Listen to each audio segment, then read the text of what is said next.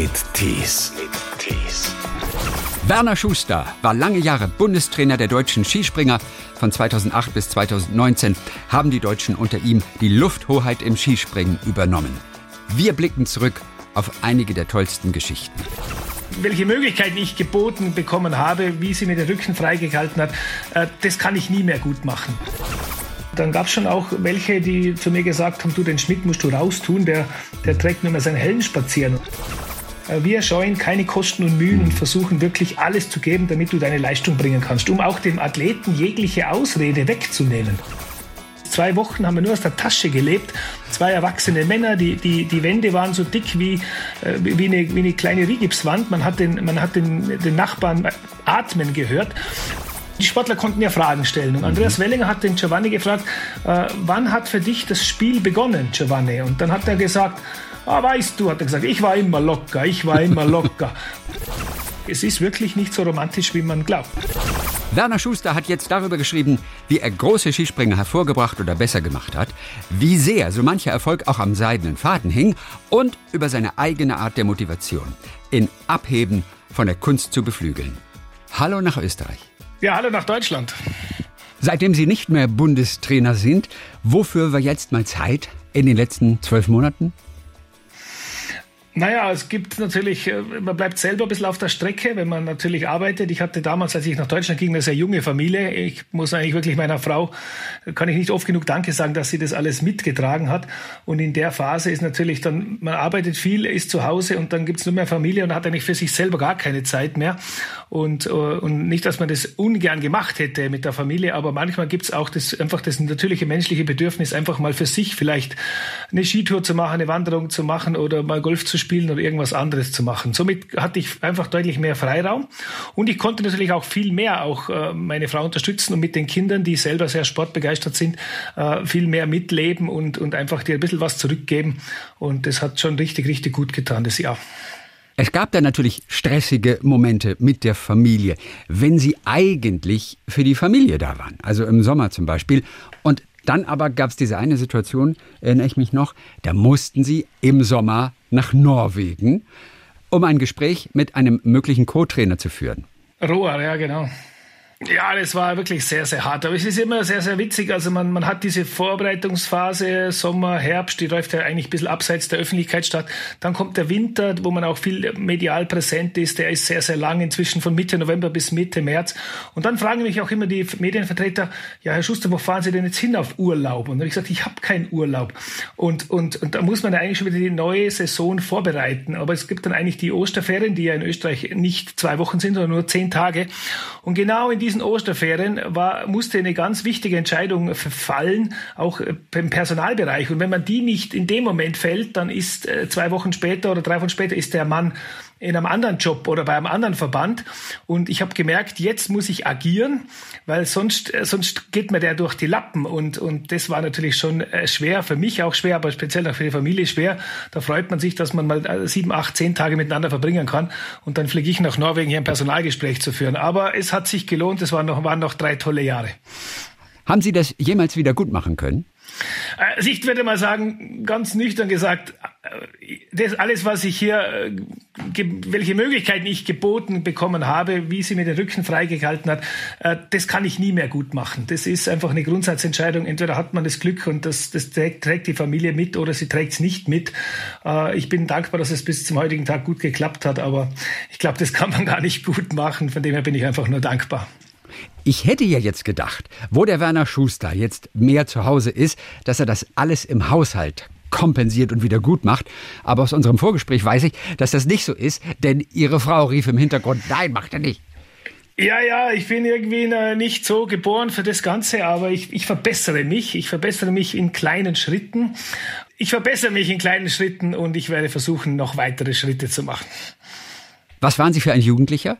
Also nur Schnee im Kopf, rauf zur Schanze, Hausaufgaben spielten nur eine untergeordnete Rolle? Nee, aber es war irgendwie sehr idyllische Zeit. Ich bin dann am Skilift eigentlich aufgewachsen. Ich bin im Kleinwalsertal aufgewachsen an einer, ja, wie sagt man jetzt, jetzt früher hieß es Hauptschule, jetzt heißt es Neue Mittelschule. Und, und das war irgendwie nicht so streng. Ich war zum Glück, habe ich mir nicht so schwer getan in der Schule und wir hatten auch damals ja noch Samstagsschule und wir waren einfach, eigentlich hatten nie Nachmittagsschule und konnten eigentlich jeden Nachmittag im Schnee verbringen. Und das war natürlich eine fantastische Zeit, das muss ich schon sagen. Und von dem her bin ich da auch wirklich sehr, sehr dankbar für diese Zeit. Äh, Schule hat eine Rolle gespielt, aber ich habe mich irgendwie nie so richtig überanstrengen müssen. Das war mein Vorteil. Sagen Sie mal, Herr Skitrainer, bevor wir auf ein paar tolle Episoden auch zurückblicken, kommt eigentlich noch einmal ein neuer Sprungstil irgendwann? Äh, Weiß ich nicht. Man denkt ja immer, man hat jetzt irgendwie äh, aktuell, wenn man nach vorne denkt, fällt einem nichts ein und dann kommt doch wieder mal ein Stil. Und äh, natürlich wird auch mit den Jahren äh, wird natürlich die, die Luft immer dünner, wo man noch etwas weiterentwickeln kann. Das sieht man auch in, in anderen Sportarten. Also die ganz großen Sprünge, die gehen jetzt nicht mehr so leicht her, aber es geht ja auch sehr stark einher mit der Materialentwicklung. Äh, man kann natürlich auch nur so technisch springen, auch was man auch an, an Skimaterial, Schuhmaterial zur Verfügung Verfügung hat. Und wenn man das jetzt vergleicht, wenn man alte Filme schaut oder alte Sprünge schaut, das war ja schon sehr, sehr waghalsig, mit welchen Bindungen, mit diesen Kabelzugbindungen, die die, die Sportler teilweise ohne Helm mit Pullover über die Schanzen gestürzt haben. Da ist natürlich jetzt äh, sicherheitsmäßig einiges passiert, aber es ist natürlich auch technisch einiges passiert, weil natürlich auch ganz andere Auftriebskräfte herrschen.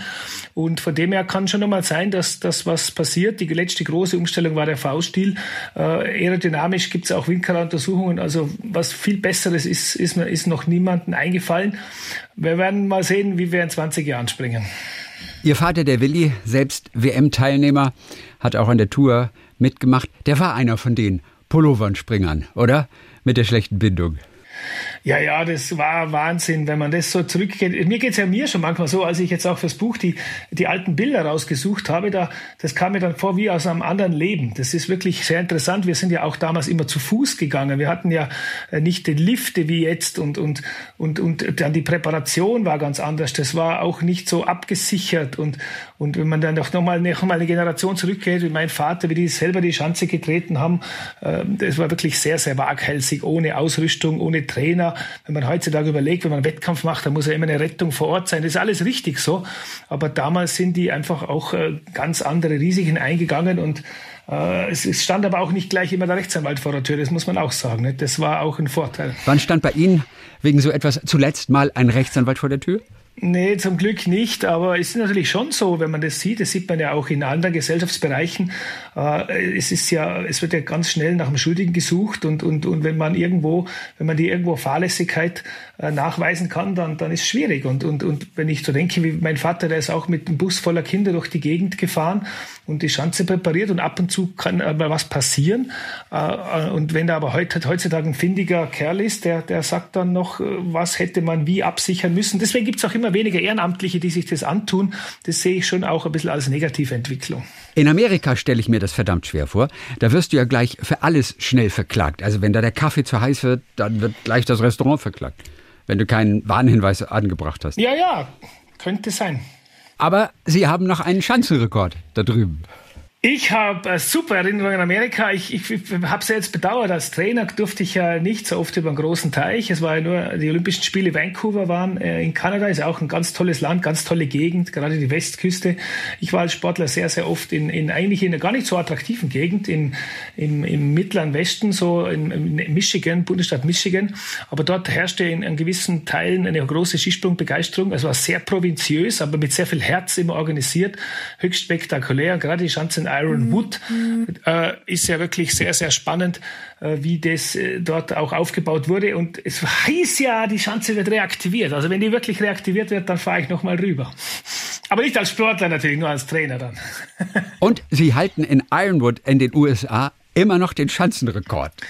Ja, super, gell? Weil danach einfach auch keiner mehr gesprungen ist. Ja, ja, genau. Wer ist eigentlich als erstes mit diesem V-Stil angekommen? Ja, also wirklich zugeschrieben ist es dem Schweden Jan Bocklöf gewesen, der ja, der ja dann auch schon äh, Springen gewonnen hat, immer wieder mal der weiteste war, Mitte der 80er Jahre, 87, äh, hat aber damals unglaubliche Punktabzüge bekommen. Und die, die, speziell die Norweger, die die Tradition hochhalten wollten, haben ihm teilweise vier, fünf Punkte abgezogen, weil sie gesagt haben, das ist nicht der Stil. Und dann hat man irgendwann gesagt, nee, das kann jetzt ja nicht sein, der springt ja weiter. Äh, ob man jetzt die Ski äh, auf der linken Seite hat, auf der rechten Seite hat oder einfach den Körper zwischen die Skier reinlegt, das kann es jetzt nicht sein. Und der musste wirklich, der war wirklich, wirklich Pionierarbeit geleistet. Und man hat, was mich an mir selber auch ärgert, ich habe selber das gar nicht so überlauert. Jeder hat an seiner Technik festgehalten. Man sieht eigentlich vor lauter vor, vor lauter Wald kein Baum mehr und, und, und hat gar nicht gesehen, so wie, wie was für aerodynamische Vorteile das hatte. Und es gab dann auch ein paar Nachahmer, wie Stefan Zünd, der mhm. Schweizer, der dann auch Weltcups gewonnen hat, André Kiesewetter, ein deutscher Springer, der Weltcups gewonnen hat. Und der Durchbruch kam dann eigentlich, eigentlich über die österreichische Mannschaft mit Toni Inner als Trainer 1992. Und dann nimmt es so eine Eigendynamik an. Aber es war wirklich spannend dabei gewesen zu sein und auch äh, im Nachhinein seine eigenen Fehleinschätzungen beurteilen zu können. Also, Sie haben aber selber natürlich sich, sich sehr schwer nur getan erst mit diesem Fauststil. Ne? Man hat dann irgendwie auch so einen Druck, man, man, man, man, soll es irgendwie so auch mal probieren. War aber für Sie sehr mühsam damals, ne? Extrem mühsam. Ich wie gesagt, wir waren damals im kleinen Walztal, wir hatten ja schon einen kleinen Skilift äh, und, und haben dann auch schon sehr viele Sprünge gemacht und habe dann eine gewisse Technik, man kann sagen, eingeschliffen. Also das, das Hirn merkt sich ja dann diese technische Bahn und, und, und das ist dann sehr, sehr stabil geworden, das Muster. Und dann hat man auch eine gewisse Fußstellung, eine gewisse Handhaltung, eine gewisse Kopfhaltung. Wenn man das über sechs, sieben, acht, zehn Jahre macht, dann ist es nicht mehr so leicht, das umzulernen, sich dann anders durch die Lüfte zu bewegen. Und das war mein Stil war auch damals ganz anders ausgerichtet und es war extrem knifflig, das zu lernen. Das sieht man auch international. Der Ernst Vettori, der Spitzenspringer, war ja der mhm. Erste, der dann auch im V-Stil eine Medaille geholt hat. Er ist Olympiasieger geworden, 92. Äh, sein Pendant Jens Weißflog hat zwei Jahre länger gebraucht. Er hat dann 94 äh, die Goldmedaille nachgeholt in Lillehammer. Also manche haben es in einem halben Jahr geschafft, manche haben doch zwei Jahre gebraucht. Aber die richtig Talentierten haben es dann doch wieder gelernt. Also, wir springen mal ein paar Jahre. Springen ist ja immer gut. ein paar Jahre voraus. Sie waren dann Springen mal gut, kurze ja. Zeit Trainer bei den Schweizern, haben dann das Angebot bekommen vom DSV hier in Deutschland noch als äh, ja ziemlich junger Trainer auch mit gewissen Vorschusslorbeeren damals, weil sie den Gregor Schleonsauer mal betreut hatten. So, dann ging es daran, das Team zu verjüngen. Was ungewohnt war, war überhaupt diese, diese mediale Präsenz und wie der Skisport in den Medien dargestellt wird bis in Deutschland. Das war gerade für Sie zu Beginn gewöhnungsbedürftig und wie Sie auch schreiben, hat sie fast auch an, an, an ihre Grenzen geführt. Und manchmal, wenn Sie heute so zurückblicken, dann wundern Sie sich, wie Sie die ein oder andere kritische Situation bewältigt haben und wie knapp das eigentlich war. An welche Situation denken Sie zum Beispiel sofort? Ja, es gibt mehrere Situationen, die, die sehr, sehr knifflig waren zu der medialen Präsenz. Es war ja dann doch, als sich RTL dem, dem, dem Sport angenommen hat, äh, zur Jahrtausendwende und dann auch mit, mit äh, zuerst Dieter Thoma, aber dann Hannawald und Schmidt äh, wirklich äh, extrem gute Leistungen äh, präsentiert werden konnten. Da gab es ja einen Hype, den gab es ja vorher und nachher nie mehr wieder. Und, und, und das, dieses Anspruchsniveau ist dann geblieben und das konnte dann die Nachfolgegeneration nicht erfüllen. Und die, die Aufmerksamkeit ist aber geblieben und, und speziell die Vier-Schanzentournee hatte einen riesen eine riesen Aufmerksamkeitsspanne, weil er genau in der Fußballpause irgendwo ist zwischen, zwischen Weihnachten und Neujahr. Und ich habe zum Beispiel in der Schweiz das kennengelernt, aber ich war also Nachwuchstrainer, äh, der, der eigentlich nur an der Sache gearbeitet hat, einfach nur Leute besser zu machen, aber sich ständig zu rechtfertigen zu müssen und Erfolge einfahren zu müssen und äh, das Leuten erklären zu müssen und dürfen, die eigentlich grundsätzlich wenig Ahnung haben äh, von der Sache, von ihren Zeitungsredaktionen einmal im Jahr dorthin gesendet werden. Das war schon zäh. Und zum Glück hat Martin Schmidt 2009 die Medaille gemacht in Liberec. Das hat mhm. nach sechs Jahren Pause, das hat mir, glaube ich, Kredit gegeben. Aber gerade einen Tag später musste ich schon erklären, wieso wir im Team springen nicht unter den besten acht Mannschaften sind. Das ist der Super-GAU, wenn das deutsche Team nicht, das ist so wie wenn wie Deutschland beim Fußball in der Vorrunde ausscheidet. Und das ist ja dann wirklich äh, sportlich, der Super-GAU. Und, und vielleicht mhm. die Schlüsselszene schlechthin war Vancouver. Also das zweite Jahr lief ja nicht mehr so gut. Wir hatten eine schwere Tournee und, und dann äh, spielt es natürlich eine große Rolle. Alle vier Jahre Olympische Spiele, da wird man nach Medaillen abgerechnet. Und ich glaube, wenn wir diese Teammedaille nicht gemacht hätten, mhm. dann weiß ich nicht, ob mein Kredit noch ausgereicht hätten. Aber das haben wir wieder geschafft und dann sind wirklich noch, noch wirklich tolle, tolle Jahre gekommen. So eine Tournee ist ja manchmal schon eine relativ gemütliche Angelegenheit im Vergleich zu diesen Großevents, also allen voran Olympia. Zu diesen Events haben Sie ein durchaus gespaltenes Verhältnis. Ne? Es ist nicht so romantisch, wie es für uns Fernsehzuschauer ausschaut. Ne? Ja, ist es nicht. Also ich war selber etwas erstaunt. Man hat natürlich das äh, hochstilisiert und sagt, Olympia ist das aller, allergrößte.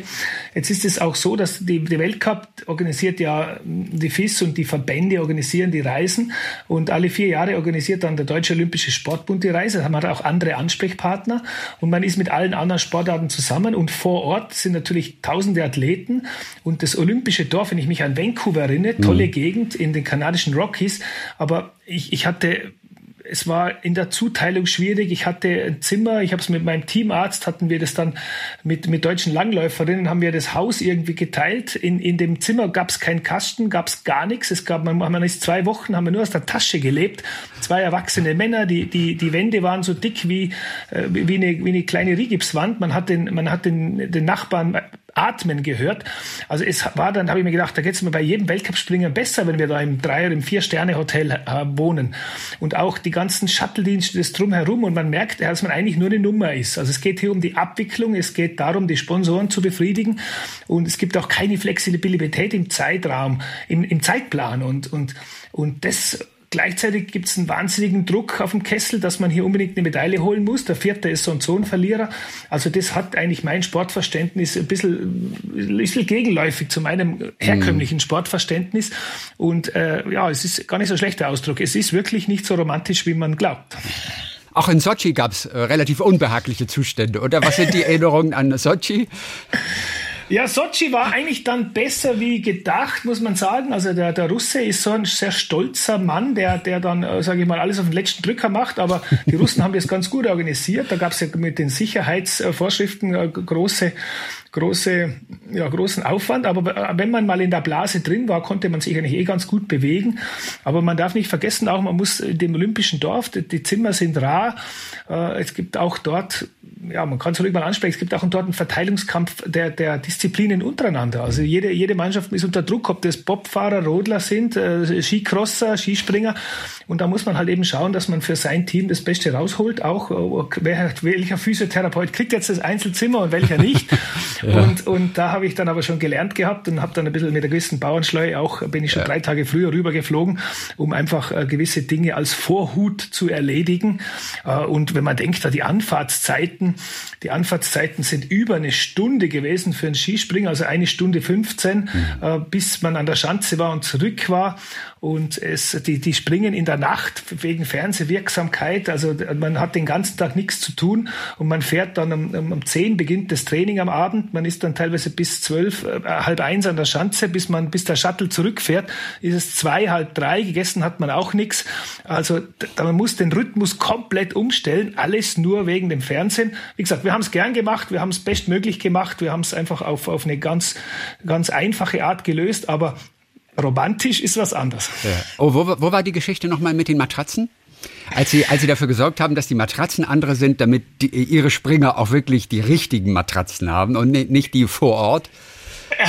Ja, das gab es mehrmals, die Geschichte. Das ja. haben wir dann auch bei Weltmeisterschaften gemacht, in, äh, haben wir in Falun gemacht 2015, äh, haben wir dann noch in Seefeld wiederholt 2019. Aber da gibt es einen tollen Unterstützer, wo, wo wirklich, äh, der, der, der im, im, Skipool auch ist, im deutschen Skipool, der da das kostenlos zur Verfügung gestellt hat. Und das hat manchen Leuten wirklich gut getan. Und da geht es dann schon ein bisschen auch in die Psychologie rein. Einfach dieses Gefühl zu geben der Mannschaft, wir scheuen keine Kosten und Mühen mhm. und versuchen wirklich alles zu geben, damit du deine Leistung bringen kannst, um auch dem Athleten jegliche Ausrede wegzunehmen. Weil sonst hat der Athlet gleich mal eine Ausrede, ich habe schlecht geschlafen und das hat man nicht gemacht. Und also das Umwelt- und Umfeldbedingungen, ja. das ist auch ein wichtiger Job des Trainerteams, dem Athleten das äh, äh, wirklich relativ einfach zu machen, dass er sich wirklich nur auf den Sport konzentrieren kann. Äh. Da steckt ja auch eine Menge Psychologie dabei, dahinter. Wo kamen die Matratzen her? Waren die aus Deutschland mitgebracht dann oder vor Ort besorgt? Die waren aus Deutschland. Richtig Deutschland. Aus Österreich oder aus Deutschland? Aus Deutschland. Qualitätsmatratzen aus Deutschland. Wie, die Österreicher machen keine guten Matratzen? ich denke, auch in Österreich gibt es Matratzen, aber der deutsche Skiverband hat auf deutsche Matratzen gesetzt und das war auch gut so. Zu den schönsten Erinnerungen an Olympische Spiele gehört sicherlich auch Pyeongchang. Ähm, ja. Wenn es auch die letzten waren. Und Sie danach dann auch gesagt haben, okay, das ist es jetzt mit diesem Job, aber Andreas Wellinger hat Einzelgold geholt. Das hat sich schon mal gelohnt. Oder diese ganzen Olympischen Spiele. Und es lag eventuell natürlich auch an der wunderbaren Vorbereitung, bei der tatsächlich, also einmal der Trainer eine große Rolle hatte, weil er wusste, wie er die Jungs motiviert und er hat den richtigen Ort gefunden, um sie zu motivieren, nämlich das Münchner Olympiastadion. Im Vorfeld haben sie da so einen kleinen Trip hingemacht mit den Jungs, sind auf Giovanni Elber getroffen. Erstmal, wie überhaupt sind Sie auf die Idee gekommen, wir gehen zum FC Bayern?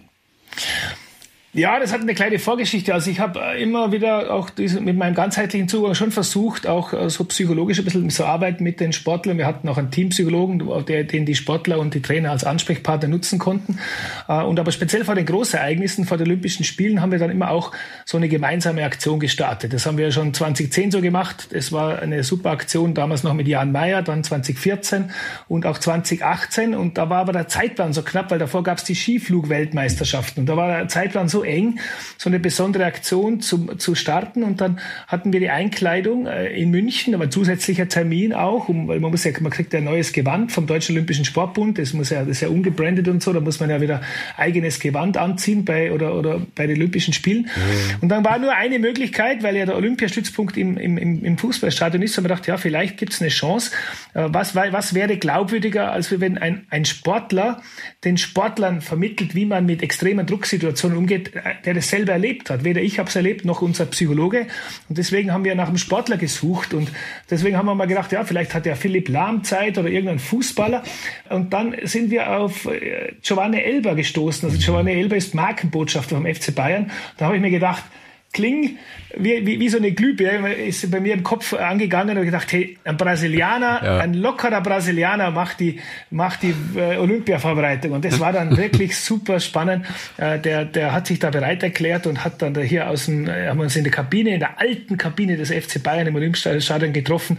Und dann hat er gesagt, willkommen in meine Wohnzimmer und hat dann die Jungs, die verdatterten Jungs erzählt von Champions League, von Finale, von Vorbereitung, wie man mit Druck umgeht, wie man mit Niederlagen umgeht.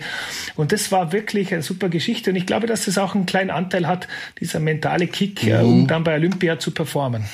Was sind denn so die Tipps, die Ihnen noch in Erinnerung sind? Also wie geht man mit Druck um oder mit Niederlagen? Was hatte er da? Was hatte er ja. im Köcher?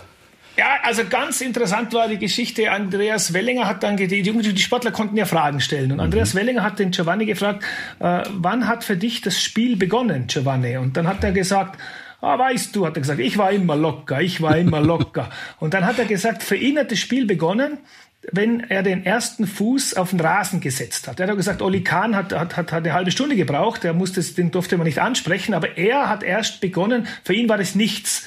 Also man sieht schon, es ist sehr individuell. Mhm. Und ein Fehler, den ja Sportler oft machen, ist, dass sie bei Olympischen Spielen denken, wenn es besonders wichtig ist, muss ich mich jetzt besonders vorbereiten. Und diese Aussage von Elba hat auch Andi dazu bewegt, zu sagen, nee, ich muss eigentlich gar nichts besonders machen und ich werde auch dort mein Ritual nicht ändern. Und er kam am Wettkampftag er kam nicht auf die Schanze, er hat äh, den, den spätestmöglichen Bus genommen, so dass wir Trainer schon alle nervös waren. Und er hat dann mit seinem Kopfhörer ist er geschlendert und hat gesagt, was wollt ihr denn? Ich bin doch noch leicht früh genug. Und ich glaube, das hat ihn auch inspiriert, einfach äh, diese Vorbereitung kurz zu halten. Das Springen hat drei Stunden gedauert. Er hatte noch die Energie, hat dann die Goldmedaille geholt. Mhm. Also ich denke mir, es ist einfach glaubwürdiger von Sportler zu Sportler, als einfach nur Theorie runterzubeten. Ja. War eine coole Geschichte. Wir wollen doch noch mal zusammen noch mal näher auf die Arbeit eines Trainers und natürlich vor allem auch auf die Arbeit des Bundestrainers, der mit seinen Jungs dann arbeitet und sie begleitet dort äh, schauen.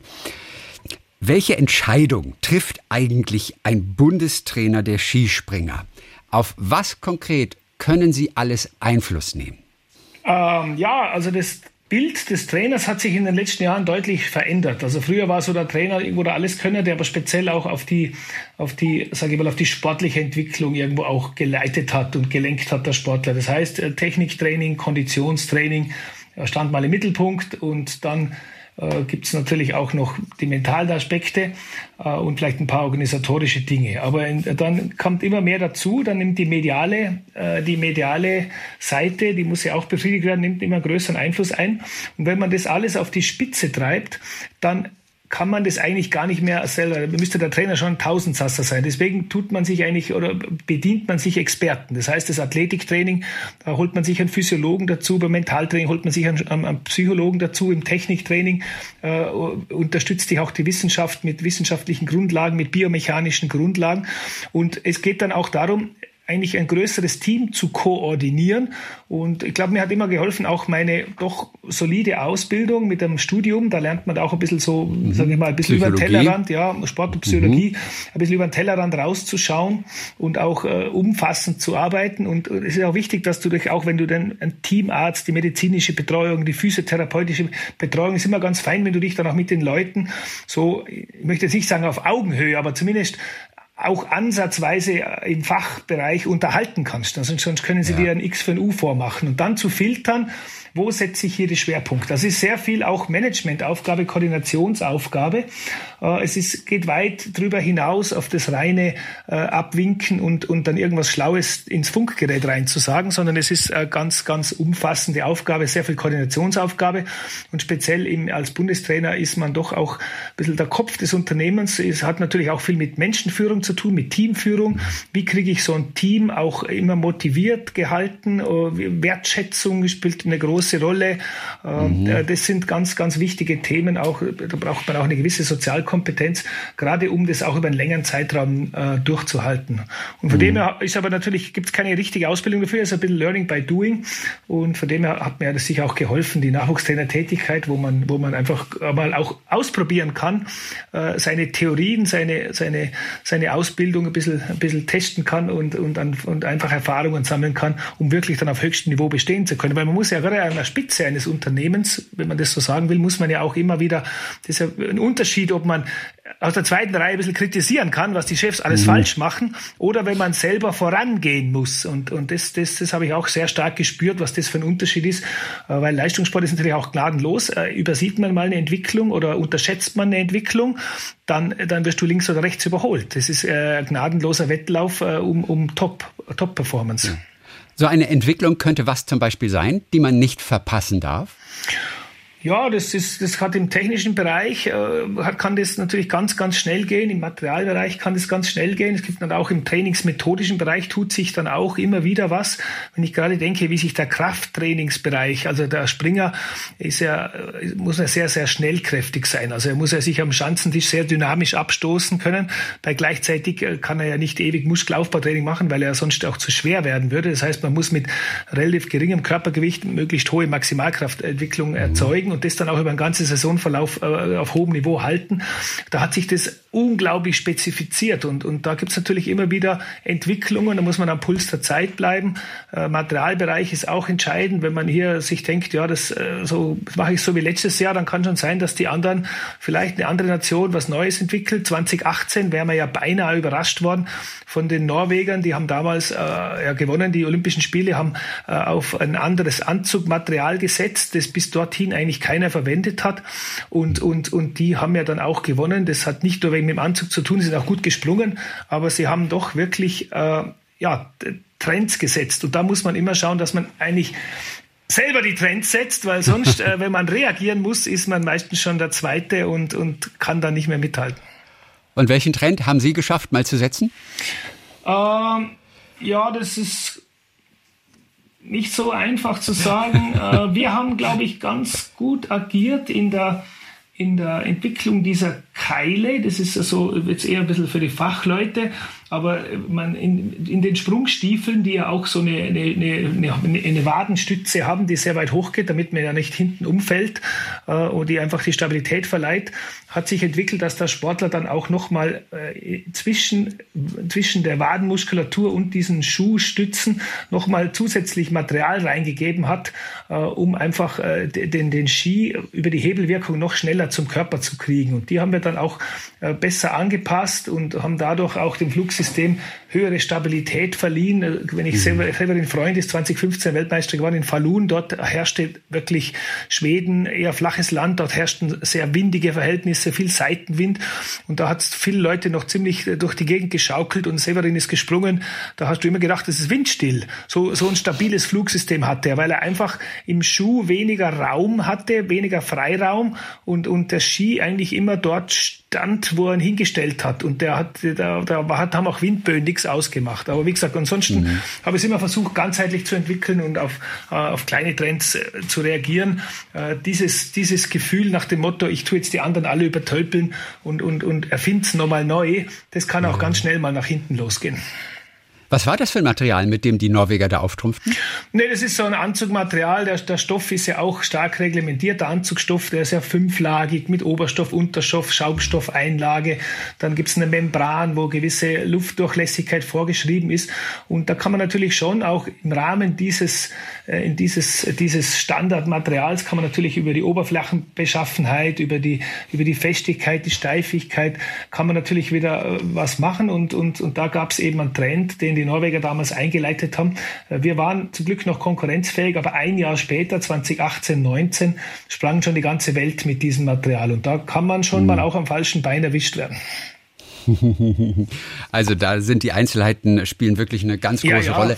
Aber es ist natürlich auch für so einen Trainer dann auch wirklich leicht, wenn er früher einfach eine Eins in Physik hatte. Ne? Also von daher ist das, alles kein, ist das ja kein Hatte Problem. Ich das? Hatte ich das? Ich weiß es nicht.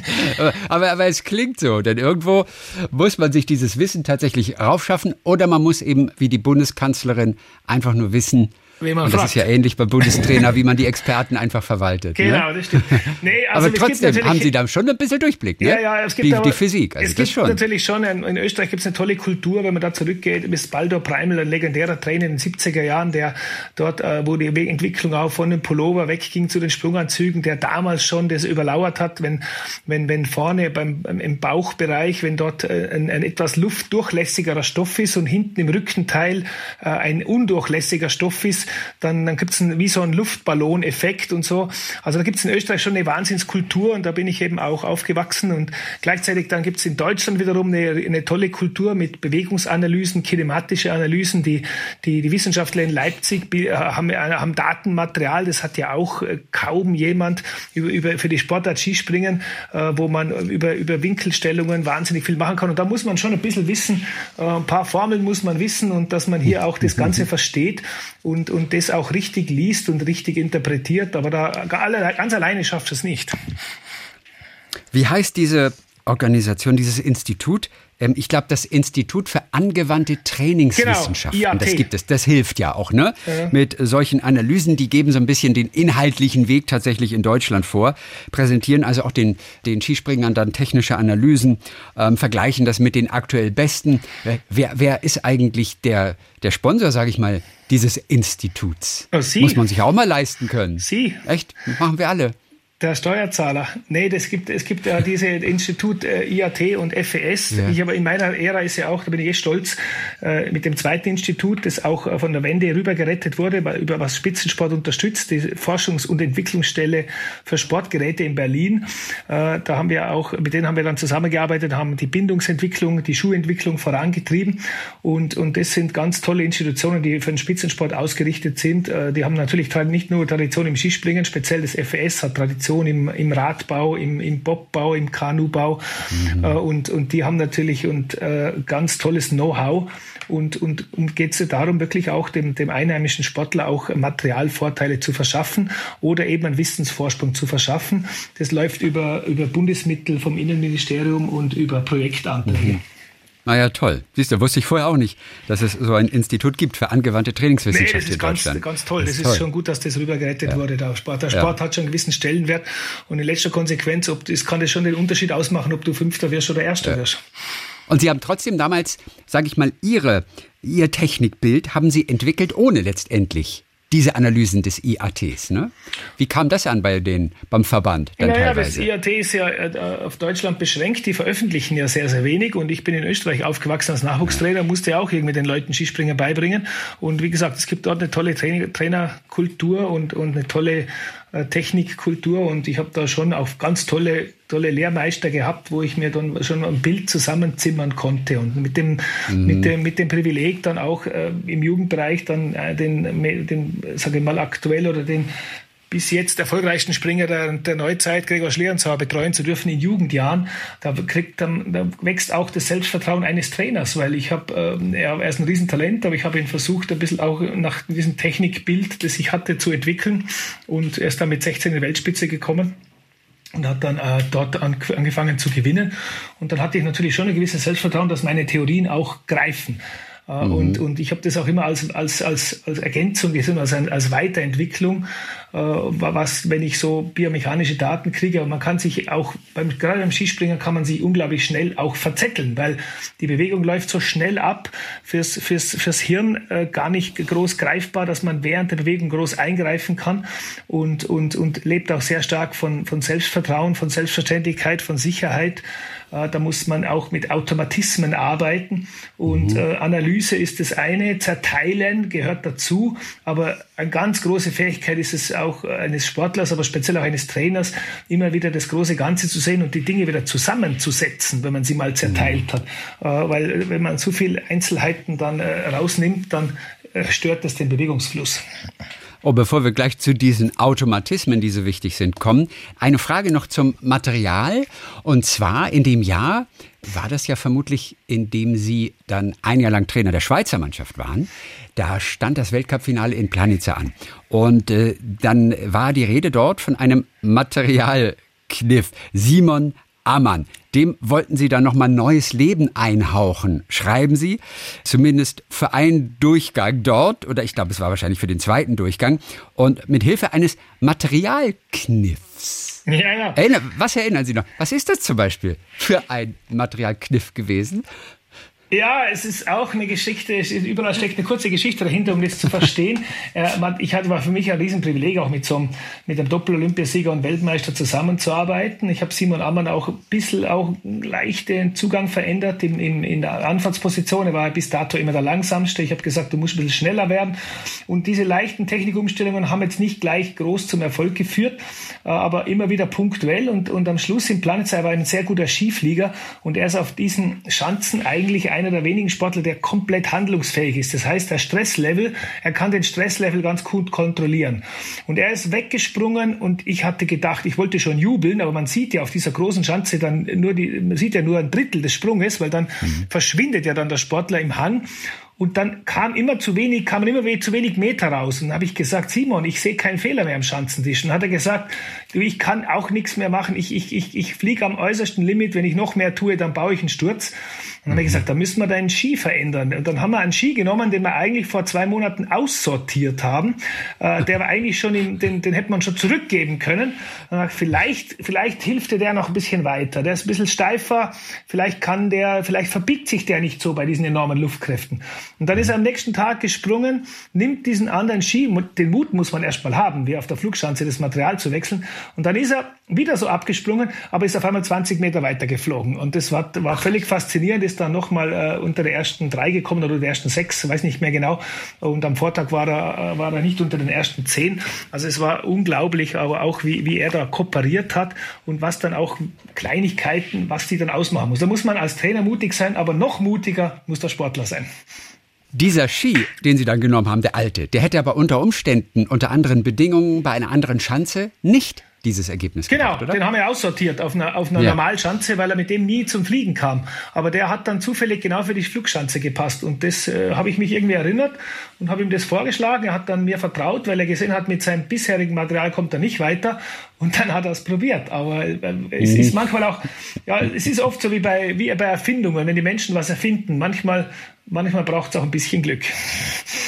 Gehen wir doch mal einige der tollen Springer, die wir auch im deutschen Team hatten, durch Martin Schmidt. Und da kommen wir auch wieder zu diesem Thema Automatismus, der so wichtig ist. Martin Schmidt, den hatten alle schon irgendwie am Anfang abgeschrieben. Ne? Und was passierte dann? Ja, das war super spannend. Den kannte ich ja auch nur aus dem Fernseher. Und, und dann hat er doch 2003 seinen letzten Weltcup gewonnen. Ich kam 2008 nach Deutschland. Und dann gab es schon auch welche, die zu mir gesagt haben, du, den Schmidt musst du raustun. Der, der trägt nur mehr seinen Helm spazieren. Und habe ich gesagt, jetzt passt's mal auf. Jetzt, ich kenne den ja noch gar nicht. Der konnte es mal.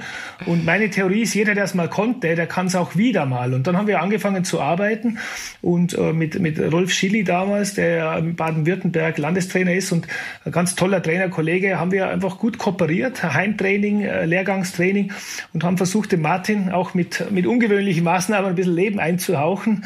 Äh, und, und er hat dann irgendwie gemerkt, dass das, der war sehr, immer sehr interessiert und hat nochmal richtig, richtig investiert und hatte dann nochmal eine tolle Saison, hat nochmal die Silbermedaille gemacht. Und das war, glaube ich, auch für mich entscheidend, dass dann der Verband, die Verbandsführung gedacht hat, hoppala, irgendwas muss er können, der Schuster, weil dem Schmidt nochmal Leben mhm. einzuhauchen, das hat mir, mir und, und speziell dem Martin niemand zugetraut. Und, äh, und muss sagen, bis zum heutigen Tag, äh, ich habe jetzt mal mit ihm ja auch ein paar, ein paar Sendungen moderiert bei der Verschanzentournee. Also wir verstehen uns menschlich gut und ich habe höchste Achtung vor diesem Sportler, welchen Kampfgeist und mit welcher Bodenständigkeit er eigentlich sein ganzes Leben agiert hat. Was gehörte zu diesen ungewöhnlichen Maßnahmen zum Beispiel?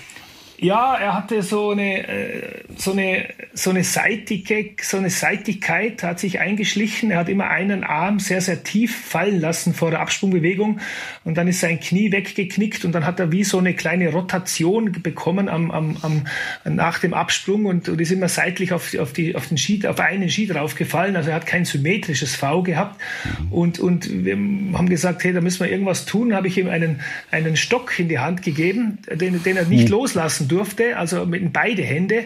Das heißt, er konnte nicht eine Hand oder einen Arm fallen lassen, weil sonst wäre, mhm. hätte er den Stock, äh, mhm. hätte den Stock hier loslassen müssen. Er durfte ihn nicht loslassen beim Abspringen. Und das sind eigentlich so Übungen, die macht man nur mit Kindern oder mit Schülern. Und das bedeutet für, im ersten Moment eine Degradierung für den Sportler. Und, und ich war dann eh schon skeptisch, weil sein erster Versuch hat überhaupt nicht geklappt, er hat abgerudert. Äh, aber er hat deswegen abgerudert, weil er, weil er eigentlich komplett aus seinem gewohnten Bild rausgerissen wurde. Und ich habe schon gedacht, uiuiui, der wird uns jetzt den Stock um die Ohren hauen.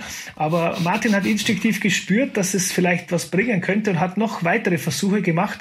Und das ja. hat eigentlich den, den, die Wende ein wenig eingeleitet. Man muss manchmal auch mutig sein und, und da braucht man auch einen Athleten, der, der da mitgeht. Als Sie dann Bundestrainer wurden, da hat man sich ja natürlich die ganz großen Erfolge gewünscht. Also die Zeit von Hannawald und Schmidt, die ganz große Zeit. Das waren aber Dimensionen, die Sie gar nicht unbedingt zurück wollten, oder? In Ihrer Zeit.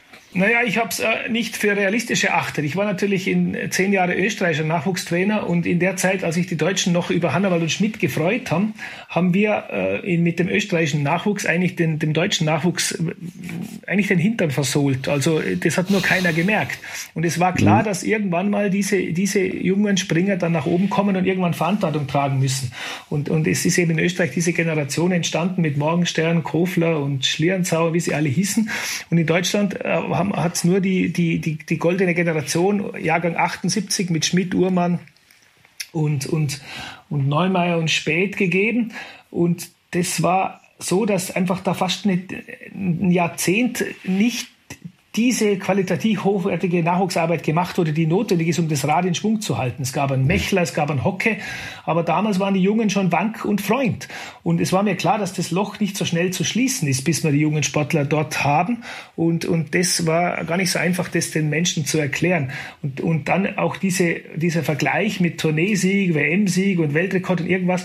Also wir haben dann ein, ein, einen Rekord von Schmidt-Hannawald äh, nach dem anderen ausgelöscht, aber es hat Zeit gebraucht und einer ist ja immer noch, die vier Schanzentournee wartet noch auf einen Sieger nach Hannawald, aber alle anderen konnten wir, konnten wir äh, auslöschen, aber es war einfach unrealistisch. Also das, das, das ist wie wenn Sie mit einem, mit einem Aufsteiger dann, keine Ahnung, wenn, wenn, wenn der VfB Stuttgart jetzt deutscher Meister werden müsste. Das geht vielleicht in drei Jahren oder in fünf, wenn Sie gut einkaufen, aber heuer wird es nicht gehen. Nicht mal in drei. Nicht mal in fünf. Es, es, es, geht einfach nicht. Ja. Was ist eigentlich diese Besessenheit der Deutschen mit der Vierschanzentournee? Was hat es eigentlich damit auf sich? Ein Sieg bei der Vierschanzentournee ist so viel wichtiger als ein, ein Weltcupsieg, also zumindest vom, vom Standing her, ist es drüber, obwohl der Weltcup eigentlich viel größer ist als eine Vierschanzentournee. Wo kommt dieses, dieser Mythos Vierschanzentournee, wo kommt der her für die Deutschen? Ja, schwer zu sagen, aber es ist halt Geschichte spielt eine Rolle, Tradition spielt eine Rolle. Es gab natürlich auch eine tolle Stories und tolle, tolle Sieger, äh, deutsche Sieger. Der letzte war ja Sven Hannawald mit den vier Siegen. Das war ja, war ja damals der erste und einzige. Inzwischen haben es ja andere auch geschafft. Äh, es fängt in Deutschland an, aber ich glaube, der Termin ist das Besondere auch, dass man einfach zwischen Neujahr und oder zwischen Weihnachten und Neujahr, dass es losgeht, dass hier keine fußballfreie Zeit ist, dass die Leute eigentlich äh, von Verwandtenbesuch zu Verwandtenbesuch tingeln und, und, und, und, und sonst ein, paar, ein bisschen zwischen Gans essen äh, und, und ein bisschen Wintersport und spazieren gehen, eigentlich keine besondere Beschäftigung haben und dann einfach traditionell vor dem Fernseher sitzen. Und dieser Zeitpunkt, speziell das Neujahrsspringen in Garmisch, Neujahrskonzert, äh, Skispringen, das, das ist, hat in Familien, vielen Familien Tradition. Und dann schauen eben auch Leute zu, die sonst nicht zuschauen. Und deswegen zählt es mehr. Es ist auch für die Sportler was Hochstehendes, weil natürlich äh, vier an, an, an sage ich mal, acht Wettkampf vor den acht Tagen, vier verschiedene äh, Wettkampforte, vier verschiedene Springen äh, und den Gesamtsieger zu küren, ist sportlich eigentlich wertvoller als ein, ein Weltmeistertitel mhm. für Insider. Äh, ansonsten ist natürlich so ein Einzeltitel was Außergewöhnliches. Aber es gibt ganz viele kleine Aspekte, warum die Verschanzen natürlich besonders ist. Deswegen ist sie auch so schwer zu gewinnen. Sehen Sie denn von den deutschen Springern irgendjemanden, dem Sie es als nächstes zutrauen, dass er es schaffen kann?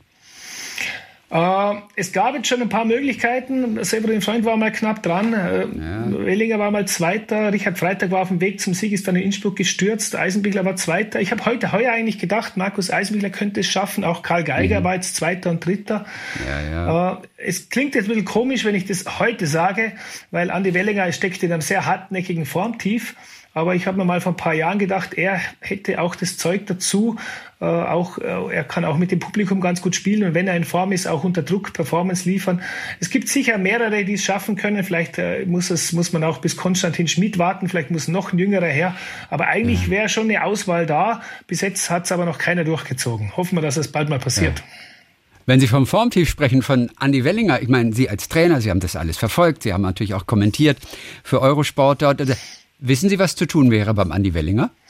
Damit er da wieder rauskommt? nee, ich habe ihn auch nur im Fernsehen gesehen und es tut natürlich weh. Ich habe äh, ganz eine tiefe emotionale Verbindung. Ich habe ihn als 17-Jährigen äh, einbauen dürfen im Weltcup und habe ihn auch äh, immer sehr, sehr, bin immer sehr nah dran geblieben am Coaching und habe äh, tolle Erfolge mit ihm feiern können. Habe auch groß schwere Stunden gehabt. Er hat auch den Sturz in Kusumo gehabt. Also Andi Wellingers Karriere ist ein Auf und Ab, ist ein sehr begabter Sportler. Äh, ich, ich finde ihn auch ein sehr, sehr, sehr, sehr inzwischen auch ein sehr arbeitsamer Sportler. Warum er jetzt so weit weg ist, da fehlt mir ein bisschen der Einblick. Ich sehe nur, er, er, kam halt als, als junger Sportler und hat eigentlich gar nicht viel nachgedacht über seine Absprungbewegung. Er war so ein Instinktsportler und im Moment kommt mir vor, arbeitet er härter denn je, aber er hat seinen Instinkt ein wenig verloren. Aber ich kann von der Ferne nicht sagen, was jetzt genau zu tun wäre. Es gibt ein Trainerteam, die haben hier ja, genug ja, Erfahrung, aber im Moment ist er erstaunlich weit weg und das deutsche Team könnte ihn gebrauchen machen. Das ist zwar, sie performen gut, aber ich sage gerade für Richtung Weltmeisterschaft hätten sie ihn natürlich mhm. schon sehr gut gebrauchen können. Aber das wird sich wahrscheinlich nicht mehr ausgehen, weil da müsste er jetzt ja. zaubern. Und nur von den Fernsehbildern können Sie nichts analysieren, ne? Ich kann schon ein bisschen was sehen, aber da muss man schon wissen, also ich, das maße ich mir nicht an. Äh, ich hatte meine Zeit mit ihm und ich weiß, dass meine Kollegen, die jetzt das Zepter übernommen haben, sehr viel Ahnung haben von der Sportart und die, man, die Erfolge sprechen ihre Sprache. Äh, welch, wo der jetzt herkommt oder nicht, ich, ich, ein einziger Tipp wird es nicht sein. Also ich denke mir, ja. ich, ich sehe, dass er in ein bisschen einem Umlernprozess drin ist und, und, und da muss man jetzt mal abwarten, wie lange das dauert äh, und ob das der richtige Kniff ist. Ich kann es von der Ferne wirklich nicht beurteilen, das wäre anmaßend und das will ich nicht. Ja. Und selbst als Trainer vor Ort kann man es manchmal nicht so hundertprozentig sagen. Man probiert dann verschiedene Dinge und glücklicherweise funktioniert vielleicht irgendwas. Aber manchmal erscheint es ja, als würde man vor einer großen Wand stehen. Äh, diese Sportler, die dann in dem Augenblick gar nicht wissen, warum es jetzt gerade nicht so läuft. Ich stelle mir vor, dass die da auch teilweise wirklich verzweifeln, wenn keine Besserung in Sicht ist. Was haben Sie da schon alles erlebt? Sehr viel. Also es ist wirklich nicht einfach, das auseinander zu zu glauben oder zu, auseinander zu, das so, das so zu zerteilen, dass man immer am richtigen Punkt ansetzt. Also es ist, wie gesagt, eine sehr, sehr sehr, sehr, es ist Technik, Athletik spielt eine Rolle, die mentalen Aspekte spielen eine Rolle, das Material spielt eine Rolle und, und das bedingt sich alles gegenseitig. Es kann sein, wenn ein Sportler großes Vertrauen hat in seine Bewegung, dann kann er auch einen kleinen technischen Fehler kompensieren. Äh, manchmal springt er technisch sogar besser, aber, aber irgendwo sind irgendwo Restzweifel drin, vielleicht noch von einem Sturz, vielleicht von einem missglückten Versuch und, und immer den richtigen Knopf zu drücken ist fast unmöglich. Man muss es also oft einmal auch im Team machen und äh, das ist schon schwierig. Und dann gibt es natürlich unterschiedliche Typen. Dann gibt es Typen, die sich zurückziehen, Typen, die sich äh, gar nicht mehr richtig coachen lassen. Und da gibt es halt auch Typen, die sind extrem offen, sind immer handlungsfähig. Also das ist, man hat es dann schon, als Sportlerpersönlichkeit ist schon eine extreme Persönlichkeit. Und da immer den richtigen Ton zu finden, das ist die große Kunst des Trainers. Manchmal ist es auch ja. gar nicht möglich. Was war denn für ein Typ, äh, der Severin Freund zum Beispiel, Schlüsselfigur eigentlich fürs Skispringen der vergangenen Dekade? Ja. Dem hatten Sie das eigentlich gar nicht zugetraut am Anfang? Nee, ne? dem hatte ich das gar nicht zugetraut. Ich habe mich hier schon mal entschuldigt, aber das ist auch das Schöne, dass man sich auch, auch als Fachmann irren kann. Äh, ich habe schon gesehen, dass er, dass er eine solide Grundtechnik hat, aber ich habe ihm ich habe ihm eigentlich zugetraut, dass er wirklich mal die ganz großen Titel gewinnen kann. Und er ist aber wirklich die Schlüsselfigur schlechthin, weil er ist jetzt nicht der überbegabteste, er ist, er ist schon talentiert, aber er hat auch das Talent zu arbeiten. Und ich habe selber nicht für möglich gehalten, wie man mit einem starken Kopf, mit einer mit unglaublichen Willensleistung äh, auch sich auch eine gewisse Genialität erarbeiten kann. Und, und er war natürlich richtungsweisend für alle nachfolgenden Sportler. Karl Geiger ist auch ein bisschen so ein Sportler, dem es nicht in die Wiege gelegt wurde, aber der auch mit einer wahnsinnigen Hartnäckigkeit die, die größten Widerstände überwunden hat. Und was ich bei Severin extrem geschätzt habe, war, dass er auch im Erfolg niemals Privilegien eingefordert hat, weil wir sind ja doch im Team unterwegs und, und in der Vorbereitung und Severin hat die Kohlen aus dem Feuer geholt für das deutsche Team, hat vielen Sportlern den Rücken freigehalten, hat den Nachfolgegeneration den, den Weg geebnet, aber er hat nie Privilegien eingefordert, dass er quasi äh, ein Spezialbetreuer oder ein Spezialpressesprecher oder längere Vorbereitungszeit, er, war, er hat sich immer als Teil des Teams gesehen und, und diese Charakterstärke, die ist einzigartig, die mhm. habe ich in der Form eigentlich nicht erlebt, weil das sind schon manche manchmal, ja. weiß man auch aus dem Fußball und so, da sind die Top-Sportler dann schon auch ein paar bisschen dievenhaft irgendwo. Und, und, und Severin Freund war immer der gleiche, egal ob er kurz oder weit gesprungen ist. Und das habe ich ja. toll gefunden. Wobei der durchaus, glaube ich, auch mal so eine Art Hänger hatte, als er nämlich mitgeteilt hat, er würde jetzt nach München ziehen, weil seine Freundin, glaube ich, dort auch studiert hat. Oder so. Er geht nach München. Da haben Sie aber erst mal geguckt, oder? Ja, das war bevor er erfolgreich wurde. Und, ja, und bevor er erfolgreich genau, wurde. da habe ich schon, habe ich wirklich dumm geschaut, weil wir hatten wirklich auch den Druck, äh, junge Sportler zu entwickeln. Und der Severin war einer davon. Und dann sagte er mir, der war damals das, das, das Christophorus-Gymnasium in Berchtesgaden gerade absolviert, das Abitur gemacht.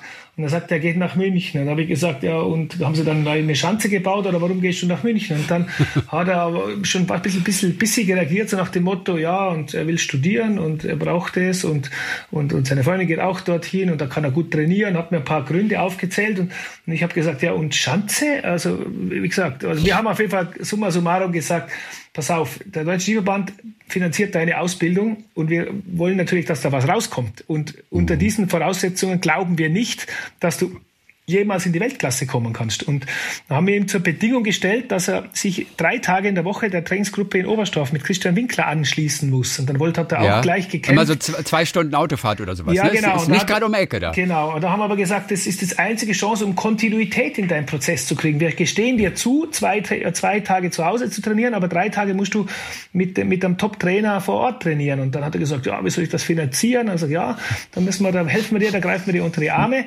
Aber wir wollen dich dich entwickeln, wir setzen auf dich, aber, aber nur, wir glauben, dass es nur unter gewissen Bedingungen geht. Und dass das dann irgendwann mal das Vorzeigemodell wird, das mhm. hätte ich mir nie gedacht. Aber man sieht schon, der Athlet hatte immer schon klare Ideen, aber er war auch kooperativ genug, sich anzupassen und, und, und weit weg von sturköpfig. Und deswegen äh, mhm. schätze ich diesen Athleten so sehr.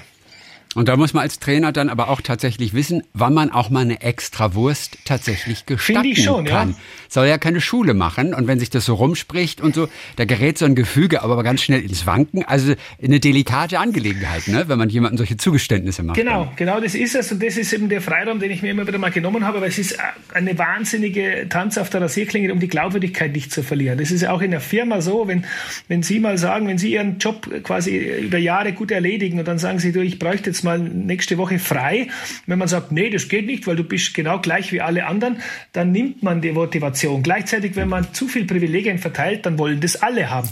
Und, und ja. das ist es, ist ganz, ganz schwer abzuwägen. Wir haben das immer wieder uns die Freiheit genommen, dass wir, dass wir, dass wir auch mal individuell agiert haben und einfach auf die Besonderheiten von gewissen Lebensumständen oder, oder von, von Charakteren Rücksicht genommen haben, äh, ohne dass wir die Glaubwürdigkeit verlieren. Aber das war ein Tanz auf der Rasierklinge. Das muss ich ganz ehrlicherweise zu, zugeben.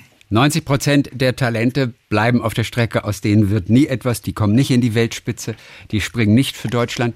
Wie schwer ist es, ein Talent zu entdecken?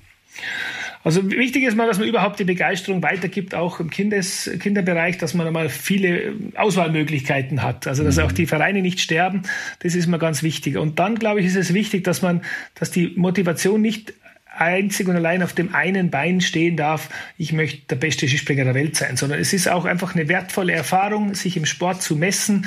Das muss man auch den Eltern klar machen, dass es eine tolle Geschichte ist, wenn ihre Kinder äh, in der Gruppe sind, äh, in vielleicht ihre persönlichen Limits. Gerade beim Skispringen eignet sich das, wenn man Ängste überwinden muss, wenn man Schwierigkeiten überwinden muss, wenn man, wenn man äh, auch, äh, auch mal, äh, sage ich mal, Wettkampf, im Wettkampf nicht so performt und dann auch mal eher die Charakterstärke aufbringen muss, die Ärmel wieder neu hochzukrempeln. Also ich glaube, es braucht einfach auch Werte, die über die Spitzenleistung hinausgeht, um einfach genügend Talente für diesen Sport zu begeistern. Und ein paar, wenn man es jetzt ganz provokant sagt, ist eigentlich die, der Olympiasieger sollte da fast das Abfallprodukt sein. Wichtig ist, dass, dass da einer setzt sich halt dann durch, aber es ist auch für jeden anderen sehr wertvoll, wenn er sich im Sport misst, wenn er äh, Eigenschaften sich aneignet, die man eben auch im Leben braucht. Leute, die lernen Disziplin, die lernen Hartnäckigkeit, die lernen mhm. Fokussierung. Man kann wahnsinnig viel lernen im Sport und das, glaube ich, ist ganz, ganz wichtig, dass man, dass man nicht alles nur misst, bin ich jetzt Erster geworden oder nicht. Und dann kann ja. man auch den Sport mit anderen Inhalten füllen. Werner Schuster, herzlichen Dank für heute. So, die Springer-Saison geht noch so bis Mitte März hier im Jahre 2021. Wie lange halten Sie es eigentlich ohne Schnee am Stück aus? Ohne Schnee, also Schnee gefällt mir sehr gut. Ich bin in einer sehr schneereichen Gegend im Kleinwalstal aufgewachsen. Ich freue mich auch das jetzt, ich. Ja, dass es Aber so wie lange geht es ohne Schnee? Naja, es geht ganz gut. Das Frühjahr mag ich nicht so, weil ich bin Allergiker. Das mag ich nicht so. Den Herbst okay. liebe ich, wenn die Luft wieder kälter wird. Äh, mhm. Ich bin eigentlich froh, da wo ich wohne. Ich glaube, immer Schnee wäre nix und gar nie Schnee ging ja gar nicht. Deswegen bin ich froh, dass es Jahreszeiten gibt und erfreue ja. mich am Winter. Und sag mal, wann bist du das letzte Mal von einer Schanze gesprungen? Oi, das ist schon länger her. Das war im letzten Jahrtausend und das war auch gut so. Ich glaube, es war 98 oder 99. Und äh, ja, das ist, Skispringen ist ein Spitzensport, weil äh, also ich, es gibt schon auch Masterspringer, also man kann auch bis bis 80 Jahre kann man auch an Wettkämpfen teilnehmen. Äh, alle fünf Jahre eine Altersklasse, also es ist noch nicht zu spät für sie. Äh, aber das sind eher so Leute, die sich dann äh, einfach diesen Traum des Fliegens später erfüllen. Die springen natürlich nicht von 100 Meter Schanzen, die springen halt von 20, 30 Meter Schanzen. Aber wer das ja. mal so halbwegs beherrscht hat, ich war natürlich nicht so ein guter Springer wie, wie meine Athleten dann wurden. Aber ich war doch ein passabler Springer. Wer das mal halbwegs beherrscht hat, der weiß, wenn der körperliche Zustand ja. nachlässt, dann wird es eigentlich nur mehr gefährlich. Man kommt vielleicht noch runter, aber ohne Genuss. Deswegen überlassen wir das den jungen Leuten. Also es juckt auch nicht mehr. Nee, nee, nee, das in den vorbei. Fingern, in den Füßen, nein, in den nein, Stiefeln. Werner Schuster, er hat geschrieben über, ja, seinen Werdegang, seine Arbeit mit den Athleten in Abheben von der Kunst, ein Team zu beflügeln. Und die Psychologie spielt natürlich auch dort eine ganz, ganz große Rolle. Dann Dankeschön für heute. Wir wünschen einen schönen Winter noch. Ja. Und dann bis die Tage wieder. Danke vielmals. Talk mit Tees.